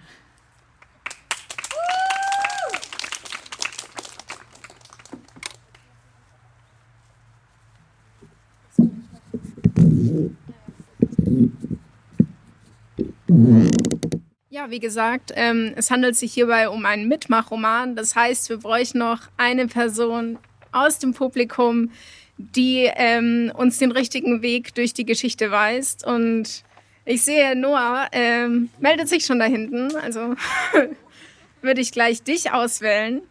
Genau. Ähm, vielleicht noch ähm, kurz dazu. Also man kann, je nachdem, welche Entscheidung man trifft, gewisse Erfahrungspunkte sammeln. Und von der Summe dieser Erfahrungspunkte am Ende hängt dann auch das Ende dieser Geschichte und das ähm, individuelle Ergebnis ab. Genau. Stell dir vor, du bist jung. Also nicht mehr ganz, aber schon noch. Also richtig grün hinter den Ohren, obwohl du schon eine ganze Weile über den Unicampus hoppelst. Aber das richtig wahre Leben wartet noch auf dich. Und wo es dich genau hinzieht, weißt du auch noch nicht. Du bist also jung und heißt Andrea und studierst Kommunikationswissenschaften, besser noch Scienze della Comunicazione, denn du kommst aus Italien und bist wegen deines Erasmus-Jahres in Deutschland. Da Italien mal wieder zu den Risikogebieten gehört, wirst du am Flughafen gebeten, einen PCR-Test durchzuführen. Wie dieser wohl ausfällt? Ist der PCR-Test positiv oder ist er negativ? Da hast du aber nochmal Glück gehabt. Der Party heute Abend steht also nichts mehr im Wege. Und ehe du dich versiehst, ist es auch Zeit loszulaufen. Schließlich wird es in den nördlichen Gefilden schneller dunkel. Du sammelst drei Erfahrungspunkte. Die Party ist noch besser, als du es dir träumen konntest. Die Musik rockt, das regionale Bier schmeckt auch super. Doch dann klingelt dein Handy. Es ist deine Mutter. Nicht jetzt. Du drückst sie weg, denn gerade beginnt dein Lieblingssong. Oder du gehst ran. Vielleicht ist es das fünfte Radler, aber aus irgendeinem Grund sehnst du dich plötzlich nach der Pasta deiner Mutter. Überraschenderweise will sie dich nicht dazu überreden, endlich etwas Gescheites zu machen, sondern tröstet dich erst einmal über dein Heimweh hinweg und schlägt dir vor, doch erst einmal das Land kennenzulernen. Sie rät dir dafür doch mal die Angebote des Erasmus-Programms durchzuschauen. Du sammelst zwei Erfahrungspunkte. Du öffnest die Broschüre mit den Angeboten. Wenig hoffnungsvoll blätterst du herum. Du hast die Wahl. Bach, Beethoven, Brahms. Du kannst die Wurzeln der Musiknation Deutschland hautnah kennenlernen in deiner regionalen Musikkapelle. Oder es war einmal vor langer Zeit. Erlebe die reiche und mannigfaltige Märchenwelt der Gebrüder Grimm im pittoresken Märchenwald. Oder vielleicht auch Deutschland, deine Rohre. Dieses Land wird nicht umsonst von aller Welt um seine Ingenieurskunst beneidet. Die städtischen Wasserwerke gewähren dir in einer exklusiven Tour durch die Kanalisation einen unvergleichlichen Einblick in die Welt der Pläne und Ventile.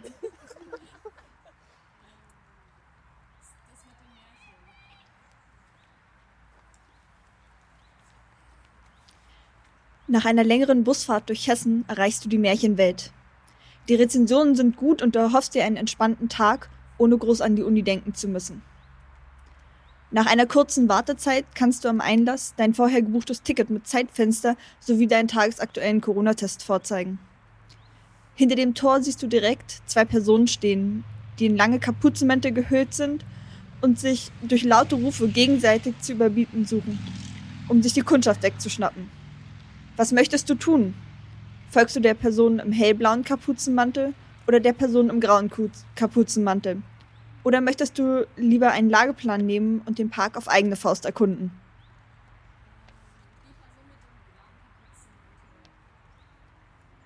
Mit einem unsicheren Lächeln gehst du auf die Person in Grau zu, die dich mit den Worten begrüßt, ich zeige dir Märchen, wie du sie noch nie gesehen hast. Das prägendste Märchen von denen, die dir nun gezeigt werden, ist wohl der Froschkönig, in dem dein Führer den verwandelten Prinzen durch einen echten Frosch ersetzt hat und du so eine glatte halbe Stunde dabei zusehen kannst, wie eine zunehmend verzweifelte Prinzessin einen Frosch abküsst und schlussendlich gegen die Wand wirft. Aber auch die anderen Situationen sind nicht wirklich als normal zu bezeichnen. Nach einer Weile fasst du dir ein Herz und fragst die Person, warum sie all diesen Schabernack treibt oder ob du mit ihr zusammen Unsinn treiben kannst. Als du die Frage in den Raum wirfst, warum sie denn all die Märchen verwüstet, kann sie dir nicht mehr in die Augen sehen. Ich weiß nicht. Manchmal habe ich einfach das Gefühl, dass all diese Helden es nicht verdient haben, glücklich zu sein, wenn ich oder auch andere Nebenfiguren, von den Antagonisten gar nicht zu sprechen, unglücklich sind. Es macht mich einfach ein bisschen glücklich, wenn ich den anderen das Leben schwer machen kann und so sehe, wie auch sie an ihrem Schicksal verzweifeln. Fragst du weiter nach dem Herkunftsmärchen der Figur? Oder möchtest du ihr einen Tipp geben, wie sie ihr Problem lösen könnte, dich aber sonst nicht weiter einmischen? Du könntest ihr auch aktiv helfen, in ihr Märchen zurückzukehren und dort ihre Probleme zu lösen. Oder ist dir die Situation im Ganzen dann doch eigentlich egal und du gehst Richtung Ausgang?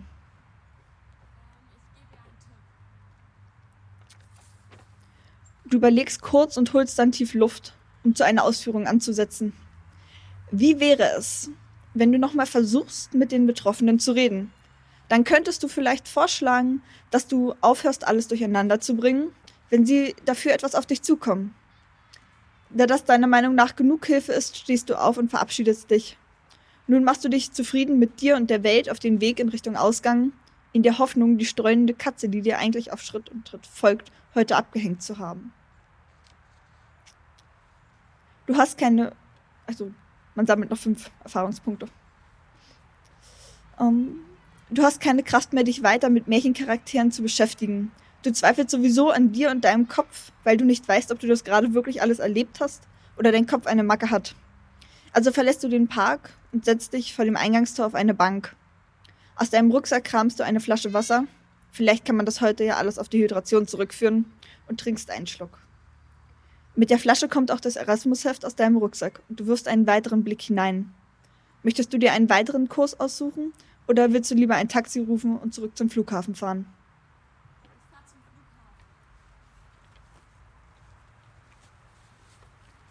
Das Taxi bleibt stehen. Andreas steigt ein und sinkt erschöpft in den Lederpolstern des Rücksitzes ein. Die Taxifahrerin dreht sich um. Wohin soll's gehen, schöne Frau? Irgendwohin oder zum Flughafen? Willst du denn wirklich direkt zum Flughafen? Keinen Umweg mehr nehmen? Ein bisschen plaudern? Ich halte auch die Taxiuhr an. Gerne doch noch ein bisschen herumfahren oder wirklich direkt zum Flughafen? Du kommst am Flughafen an. Ein Flug nach Hause geht in einer Stunde. Bevor du dir ein Ticket kaufst, setzt du dich noch einmal mit einem schlechten Starbucks-Kaffee hin und sinnierst. Warum bist du hier? Welches hier überhaupt? Hier der Flughafen auf dem Weg nach Hause? Hier das andere Land mit anderen Problemen und Menschen? Hier das Dasein und die Welt? Gerne würdest du jetzt auch eine dieser Möglichkeiten klicken und eine Antwort erhalten, aber so einfach ist es nicht immer. Manchmal ist man am Ende einer Geschichte und dann muss man es selbst entscheiden. Entscheiden, was das eigene Ziel im Leben ist, sich klar werden, warum gerade dieses Ziel das eigene ist und wissen, was man tun kann und möchte, um dieses Ziel zu erreichen oder ihm näher zu kommen. Jetzt ähm, kriegst du eine Auswahlmöglichkeit nach deinen Erfahrungspunkten. Du hast leider weniger als 20, nur 15. Und deswegen, liebe Noah, Noah, hättest du nie anfangen sollen zu suchen. Dein Weg hätte gleich zum BWL-Studium nach Mailand führen sollen. Und du kaufst dir ein Ticket nach Mailand, schreibst dich für das nächste Semester in BWL ein und kaufst dir zu enge, zu spitze und zu hohe Schuhe im Duty-Free-Shop. Auf Autopilot arbeitest du dich in zehn Semestern durch Bachelor und Master in BWL, fängst in einer Bank an, hast irgendwann so viel Familie, dass die Arbeit nicht leidet und deine Eltern sind froh, dass es dir doch so gut geht. Du bist finanziell gut abgesichert, nicht mehr auf der Suche und irgendwann ist das Leben vorbei, ohne dass du jemanden enttäuscht hast. Außer vielleicht dich selbst.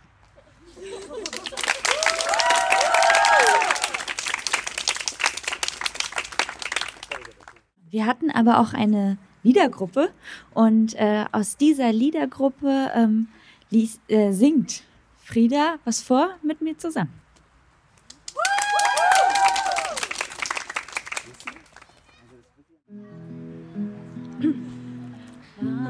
Wind weht über Felder, Trocknähren rascheln und es steht am höchsten Punkt die Sonne überm See. Und ich sehe, und ich sehe, wo der Regen gefehlt hat. Dabei ist es erst August. Unter unseren Füßen sinkt das Wasser, Kanäle gefüllt mit braunem Schlamm, wo einst die klaren Adern unserer Erde uns beschützten und ich werde werde sehen, werde sehen, wo der Regen gefehlt hat. Dabei ist es erst Juli. Ich kann's allein nicht verhindern. Unaufhaltsam steigt das Meer. Ist es zu spät, etwas zu ändern? Denn der See ist bald leer.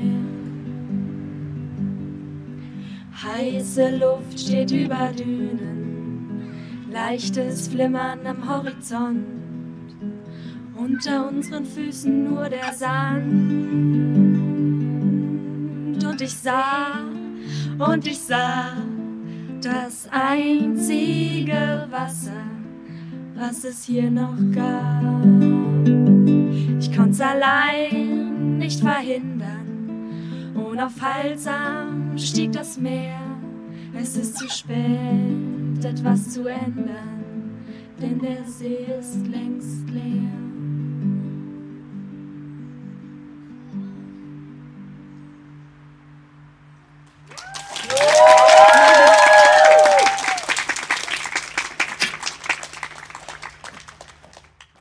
Der nächsten Gruppe ähm, geht es um die literarische Kraft der Tiere. Wir haben uns angeschaut, inwiefern man mit Tieren in Romanen oder Geschichten arbeiten kann und welche Symbolik da drin stecken kann und wie Tiere die Szene verändern können. Und einen Text daraus liest jetzt Amelie.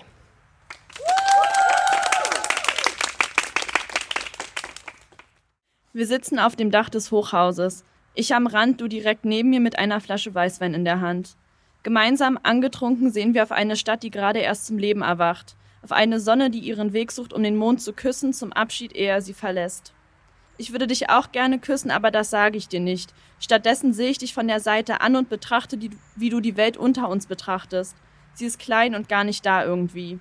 Du bist wunderschön, auch das sage ich dir nicht. Du würdest es mir ja doch nicht glauben. Du schaust auf, siehst mich an. Unsere Blicke treffen sich kurz und weil du merkst, dass ich dich ansehe und ich mich ertappt fühle, weil ich es tue, trennen sich unsere Augen und du guckst in deine Ferne und ich in meine. Ich sehe die Sonne, du den Mond, so war es schon immer. Dein Himmel ist noch dunkelblau, sogar die Sterne kannst du sehen, aber sie verlöschen langsam und das Ultramarinblau verblasst nach und nach. Rot, orange, golden. Mein Himmel entflammt sich genau wie mein Herzschlag, wenn ich hier sitze neben dir und mir wünsche, dass dieser Moment ewig anhält. Er wird es nicht und das weiß ich und deshalb bin ich still, weil ich weiß, dass du sie magst. Die Einsamkeit. Und ich mag sie auch, aber nur hier, nur mit dir gerade jetzt. Über den Dächern der Stadt, fort von allem, weil du die Freiheit liebst, weil du ein Freigeist bist. Weißt du, in meinem nächsten Leben wäre ich gern eine Schwalbe, hattest du damals gesagt, während ich lachte. Es muss ein verdammt tolles Gefühl sein, da oben im Himmel so frei, sagtest du. Ich hatte mir anfangs nicht so viele Gedanken gemacht über deine Worte, das passierte erst später, manchmal, und irgendwann dann dachte ich die ganze Zeit daran. Und jetzt sitzen wir hier unter dem Himmel und ich könnte ihn fassen, ihn berühren, wenn ich wollte, aber ich mag ihn dir nicht wegnehmen. Der Traum von der Freiheit ist so nahe hier, so weit weg von der Erde, dem Menschlichen, dem Materiellen. Hier zählen nur wir allein zu zweit. Wir sind da und können nur träumen, wie es sich anfühlt dort oben am Himmel. Hier, wo ich ich bin und du du sein kannst. Und ich fliege, wenn du da bist und du loslässt, wenigstens für einen Augenblick. Hier können wir nur erahnen, wie es wohl sein würde. Du hast recht mit dem, was du sagtest damals, und heute weiß ich das, und die Schwalben wissen es auch, sonst würden sie an der Erde bleiben und nicht frei sein und glücklich und unbeschwert, hier oben, wo wir es auch sind. Die Sonne küsst den Mond, wir tun es nicht. Du betrachtest sie, die schwarze Silhouette Du betrachtest sie und die schwarze Silhouette eines Vogels davor, eine Schwalbe. Du siehst sie und lachst, weil du Schwalben liebst, und ich lache auch, weil ich es liebe, dich glücklich zu sehen, weil ich sowieso alles an dir liebe, aber das sage ich dir nicht. Du möchtest es nicht hören. Der Vogel verschwindet, es wird der einzige heute sein. Später verstehe ich wieso.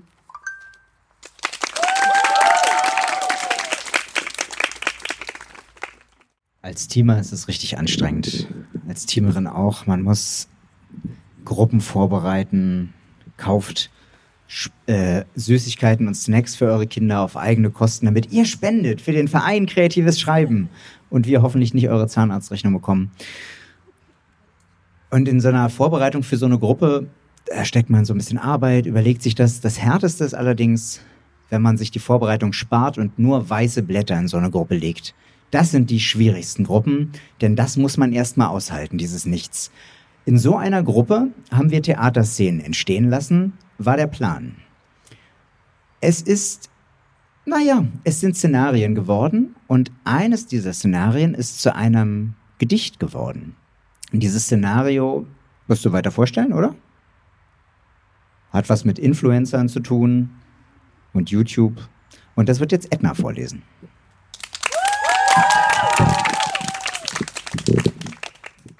Genau, in diesem Szenario gab es drei Personen. Äh, die erste Person ist quasi der Host. Ähm, aus, ja, genau. Das ist ein Zwerg. Ähm, und er ist Mittelalter-Influencer. Also mittelalt. Ähm, genau, die zweite Person ist ein Hirte. Und die Person ähm, hat Schafe offensichtlich. Äh, und die Person schminkt die Schafe auf ihrem YouTube-Kanal. Und dann gibt es noch eine Kamerafrau, ähm, die äh, aber eine Schafallergie hat. Und ich lese jetzt einen Tagebucheintrag im Prinzip vor von dem Hirten, nachdem das, die haben gemeinsam gedreht und ähm, schreibt darüber in Gedichtform, weil der Hirte nur reimt, ausschließlich. Tagebuch eines Hirten. Am Mittwoch des vergangenen Monds lud er mich zu sich ein. Es brachte mir beachtlich Hohn. So soll das Leben sein. Ein mittelalter Zwerg mit Hemd aus Kettenseide nur, ein Zwerg, der nicht seinen Namen nennt. Die Schafe waren im Flur. Nur eines brachte ich mit vors Bild, das schönste von den Fünfen. Die Kamerafrau beäugt sie wild und fing, out, fing an, laut zu rümpfen. Der Host begann zu reden viel, von Wassermassen, Schnaken, von Wind, der nicht vor Christen hielt und anderen Kloaken. Was jetzt? Er fragt den leeren Raum, und ist den Tränen nah. Derweil platziert ich Hannis Saum, platziert ihr Kehlenhaar. Hanni ist das Schaf. ähm. Nun endlich durfte ich selbst erzählen, weswegen ich zu Gast war. Begann, die Haare hübsch zu gelen, wie so ein Straßenhassler. Des Schafes Handy machte Mu. Sie war ein Busy-Hoftier. Aus ihrer Wolle macht sie Schuh. Sie hat den besten Ruf hier. Dann pudert ich des Schafes Fell genussvolles Geblöke. Doch leider ist das Licht zu grell und bringt das Set in Nöte. Die Frau, die Licht und Kamera hält, kämpft sich durch Kopf und Kragen. Ganz still sie sich durchs Filmen quält. Allergisches Gebaren. Sie nieste lauthals hustend los. Mascara, Rouge, Kajal flogen zu Boden auf meinen Schoß. Der Anblick war fatal. Die Schafe rannten wild umher. Der Dreh brach ab deswegen. Das fand das Schäflein gar nicht fair, fing wütend an zu beben. Heut Morgen nun hört ich vom Band. Ich hab mich selber nicht erkannt, dein Diva-Schaf hat nicht gefetzt. Drum sitz ich hier und denk, was jetzt?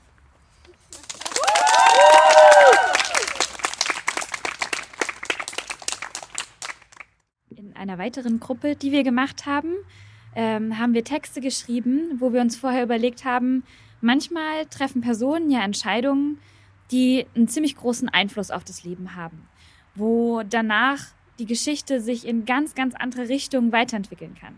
Und wir haben so eine Hintergrundgeschichte uns ausgedacht und hatten dann einen Entscheidungspunkt und dann hat jeder die Geschichte mit einer anderen Entscheidung weitergeschrieben. Und es sind ganz, ganz unterschiedliche Geschichten aus der Ursprungsgeschichte geworden. Und davon liest jetzt Elena.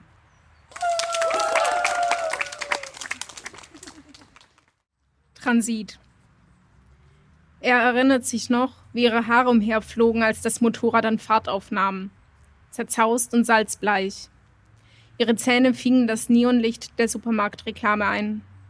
Dann sah er nur noch die roten Scheinwerfer, stand im Staub und Dieseldunst auf rissigem Asphalt. Er wird von der Drehtür in die Flughafenhalle gespült.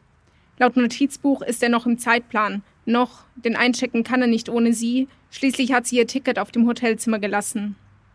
Eine halbe Stunde, die gibt ihr ihr. Ein mehr als faires Angebot, denkt er. Schließlich hatte er alle relevanten Reiseinformationen schon Monate im Voraus zugeschickt. Er hatte ihre Gesellschaft genossen, so war es nicht. Schon mehrere Monate hatten sie sich davor ja nicht gesehen. Gerade war er noch mit ihr über den nassen Sand gelaufen und hatte den warmen Sog des Firmaments gespürt. Sie hatte von ihren Plänen erzählt, wieder neue Stadt, neuer Job. In solchen Momenten spürte er das Gewicht des Notizbuchs in seiner Hosentasche. Ein Leben zwischen Papierlinien gefangen. Er beschließt, auf die große Empore über der Flughafenhalle zu steigen, um besser nach ihr Ausschau halten zu können. Die Schwalben fliegen in der Höhe des Raums, die Geräusche umher, ein brodelnder Schwarm, aus dem sich hin und wieder schillern Fragmente lösen. Er war am nächsten Morgen früher aufgestanden und hatte ihr Bett leer aufgefunden. An ihrem letzten Tag. Er war im Zimmer auf und ab gelaufen, hatte den gleißenden Mittag über vor dem Eingang gewartet und versucht, sie anzurufen. Dann hatte er ihr Handy auf dem Nachttisch gefunden, neben den Postkarten, die sie eigentlich noch schreiben wollte. Er erkennt sie schließlich in der Menge. Die Farbe ist ihr aus dem Gesicht gewichen, Ihre Gestalt verliert sich in den Massen, die sie umspülen, verschlingen und wieder freigeben. Ihr Blick irrt zwischen den unbekannten Minen umher und ihre Unsicherheit dabei ist so seltsam aufreizend. Sein Herz schlägt schneller, je länger er sie beobachtet. Er hatte noch nie verstanden, wo sie diese ganzen Leute kennenlernte. Es schien, als genügte ihr ein Blick am, am Strand, ein Wort und schon war sie angekommen. So hatte sie sich auf den alten Roller geschwungen, ihre Arme um den Fahrer. Hi, I'm Jana, by the way. Er tritt aus dem Gebäude. Das Licht verflüssigt sich auf dem Straßenteer, vermischt mit Zigarettenrauch und Abgasen. Dort wuchtet ein Mädchen ihre Reisetasche in ein Taxi und lässt sich hineinfallen. Die langen Haare werden von scharfen Böen mitgerissen. Zerzaust denkt er, aber noch nicht bleich. Sie bemerkt seinen Blick. Do you want to share? Sie rutscht durch und er setzt sich neben sie.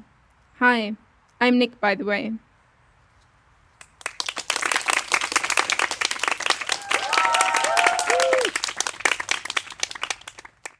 Genau, aus derselben Liedergruppe, äh, vom Rhythmus zum Text, haben wir noch ein Lied vorzutragen. Und das hat Hannah geschrieben.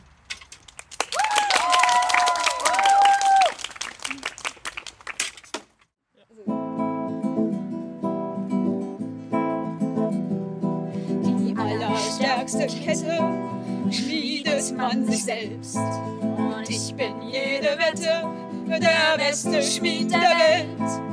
Hinter meiner Maske bin ich ein wilder Wolf. Und ich hasse und tu doch, was ich soll. Ja, einmal, da werd ich, da werd ich mich befreien. Dann solltet ihr rennen denn ich werd nichts verzeihen. Ich lehrte meine Lippen zu lächeln wie ein Lamm und lernte gute Sitten von früher Jugend an. Ich lächle, denn ich fürchte die Einsamkeit der Wut. Doch meiner Täuschung Früchte sind lange schwelende Glut.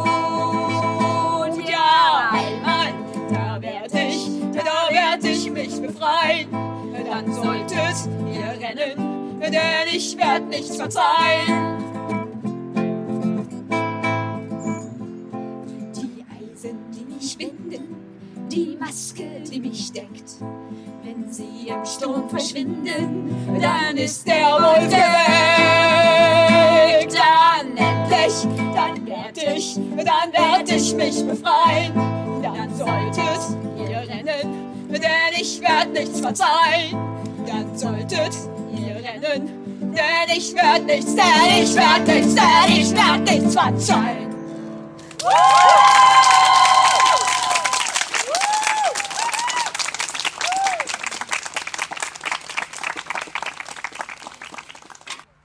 Was ich dir noch sagen wollte. Er ist so eine Gruppe, da haben wir über so Sachen geschrieben, die übrig geblieben sind, nachdem man zum Beispiel mit der Schule fertig ist und denkt, du, mit dir hätte ich eigentlich noch gerne mal ein bisschen privater gesprochen, um mal zu sagen, dass das richtig toll war mit dir, die Zeit in der Schule, da im Physikunterricht. Ja, in so Szenarien ähm, haben wir uns wiedergefunden, positiv und negativ, und eins davon hören wir jetzt von Zora. Und äh, zwei davon, zwei davon, von Zora und von Mine. Genau. Montagmorgen, ich lag im Bett. Mein rechtes Auge hatte ich noch nicht ganz aufbekommen, deswegen schaute ich mit meinem linken. Meine Mutter stürmte mein Zimmer und zog mir die Decke weg. Sie machte die Fenster auf. Nachdem die Fenster offen waren, rannte sie weiter zu meinem Bruder, glaube ich. Ich fragte mich, warum das alles und schaute auf meinen Wecker. Was? erschrak ich. Schon 7.55 Uhr? Ich muss zur Schule. Hastig packte ich meine Sachen und rannte zum Bus. Gerade noch so bekommen, sagte ich und suchte mir einen freien Platz. Ich saß zwischen einer dicken Frau und einem stinkenden Mann. Als meine Station kam, stieg ich aus und war froh, dass es wieder gut und nicht mehr nach, Steiß, na, nicht mehr nach Schweiß roch. Als ich in der Schule ankam, hatte der Unterricht schon begonnen. Also beschloss ich, mir noch ein Brötchen vom Bäcker zu holen. Auf dem Rückweg zur Schule überlegte ich mir schon eine Ausrede, warum ich nicht da war. Meine endgültige Entscheidung fiel dann auf Variante 3. Ich war beim Zahnarzt. Ich sah die Schule schon von weitem, als ich einem Lehrer begegnete. Er fragte mich, warum ich nicht in der Schule sei, als ich ihm sagte, sei. Als ich ihm sagte, dass ich gerade auf dem Weg zur Schule wäre, meinte er nur, dass ich gar nicht erst hin müsse und dass ich eh ein Nichtnutz sei. In diesem Moment war ich extrem erschüttert und wollte einfach nur weg. Ich rannte los, ohne zu wissen, wohin ich möchte. Am Abend kam ich nach Hause und ging ohne etwas zu essen ins Bett. Ich gab mir echt Mühe einzuschlafen und zählte sogar Schäfchen, aber ich konnte nicht. Als ich dann doch nach zwei, als ich dann endlich doch nach 274 Versuchen eingeschlafen war, hörte ich immer wieder die Stimme von dem Lehrer und fing an zu weinen. Am nächsten Tag wollte ich erst nicht zur Schule, doch dann entschied ich mich dazu, zu ihm zu gehen und ihm meine Meinung zu sagen. Dies tat ich dann auch. Ich sagte ihm, dass ich das echt krass und korrekt fand und dass ich damit auch zur Schulleiterin gehen würde. Daraufhin brach er an Tränen aus und bettelte mich an, dies nicht zu tun. Ich lasse jetzt nicht locker, dachte ich mir. Wissen Sie eigentlich, wie sehr Sie mich verletzt haben? fragte ich ihn, doch ich bekam keine Antwort, also ging ich und ließ ihn dort sitzen.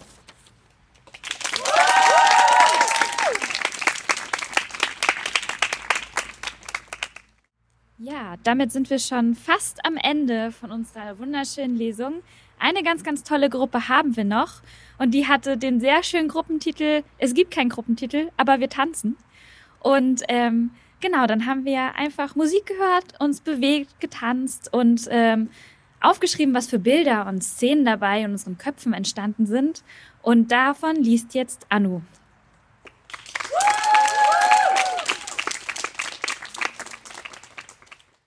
Eine Last liegt über mir, ich liege unter einer Last. Der Baum belastet mich, belästigen tut er mich nicht.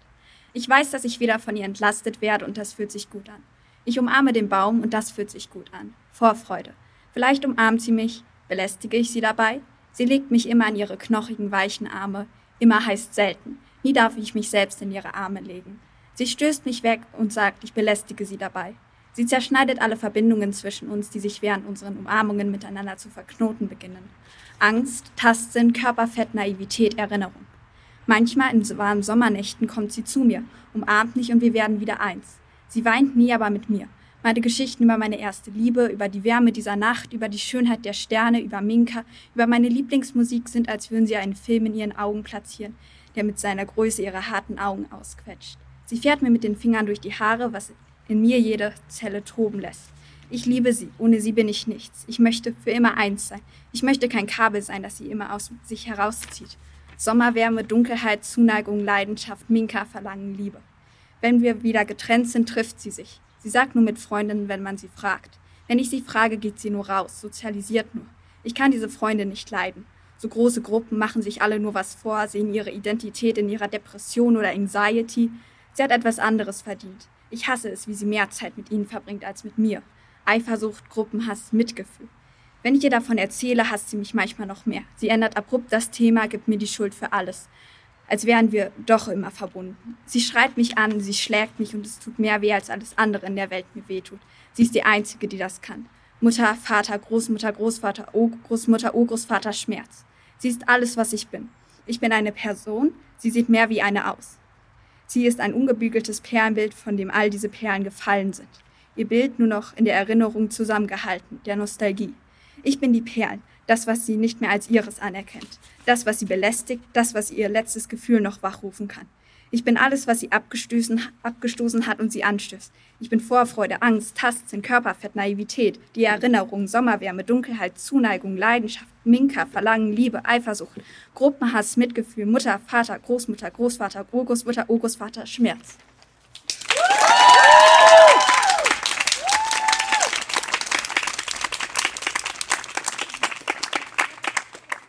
Ja, wow, das war's leider schon. So schnell sind die dreieinhalb Tage der Sommerwerkstatt vorbeigegangen. Aber es gibt Hoffnung. Es gibt nämlich noch andere Werkstätten, zum Beispiel die Herbstwerkstatt im Wannsee-Forum.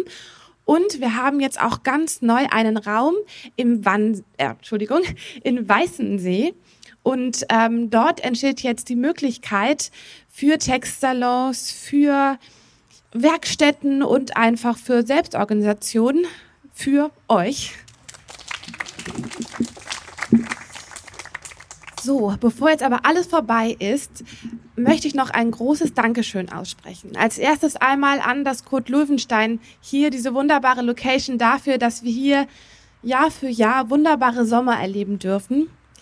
Dann noch einmal an Holger Haag und Frank Sorge dafür, dass sie die etwas, naja, nicht ganz so schöne Vereinsarbeit wie hier als Teamerinnen, ähm, ja, erledigen, wie zum Beispiel die Kasse oder die Förderanträge. Des Weiteren noch für Michael André Werner dafür, dass er ja auch jedes Jahr die Broschüren in aufwendiger Kleinstarbeit erstellt. Darin werden dann die Texte der Lesung und alle anderen Texte veröffentlicht, die auf der Werkstatt geschrieben worden sind. Und zuletzt noch ein großes, großes Dankeschön an Richard Günther dafür, dass er immer da ist für die Technik, für die Technik und für die Organisation und überhaupt für die gute Laune.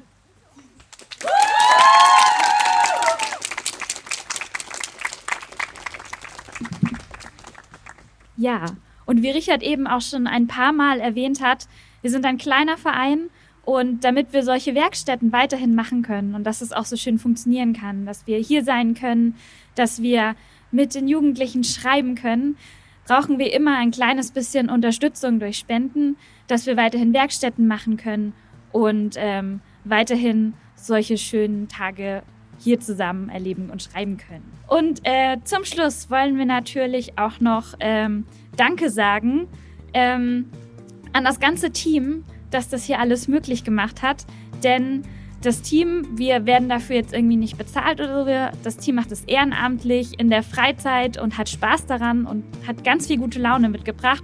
Und dafür wollen wir einmal ganz, ganz lieb Danke sagen. Und zwar einmal an Richard Günther, unsere Taskforce Technik und Wortwitz. Einen großen Applaus auch für Cora Rieken, unsere Kunst- und Ästhetikexpertin.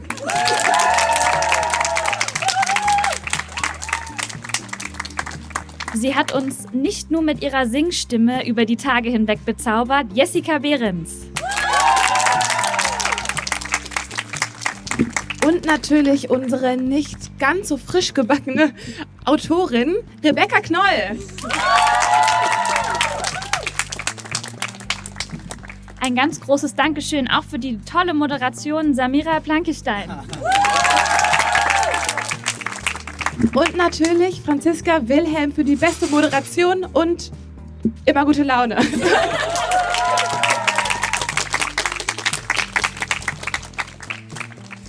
Ein ganz großes Dankeschön auch an Sie, dass Sie hergekommen sind, dass Sie uns zugehört haben, dass Sie ganz fleißig gelauscht haben, was wir Schönes gemacht haben. Und ein ganz großes Dankeschön an, all eure, äh, an euch alle Teilnehmer, dass ihr hier wart, dass ihr mitgemacht habt, dass ihr gute Laune hattet, dass so viel schöne Texte entstanden sind. Danke, dass ihr da wart.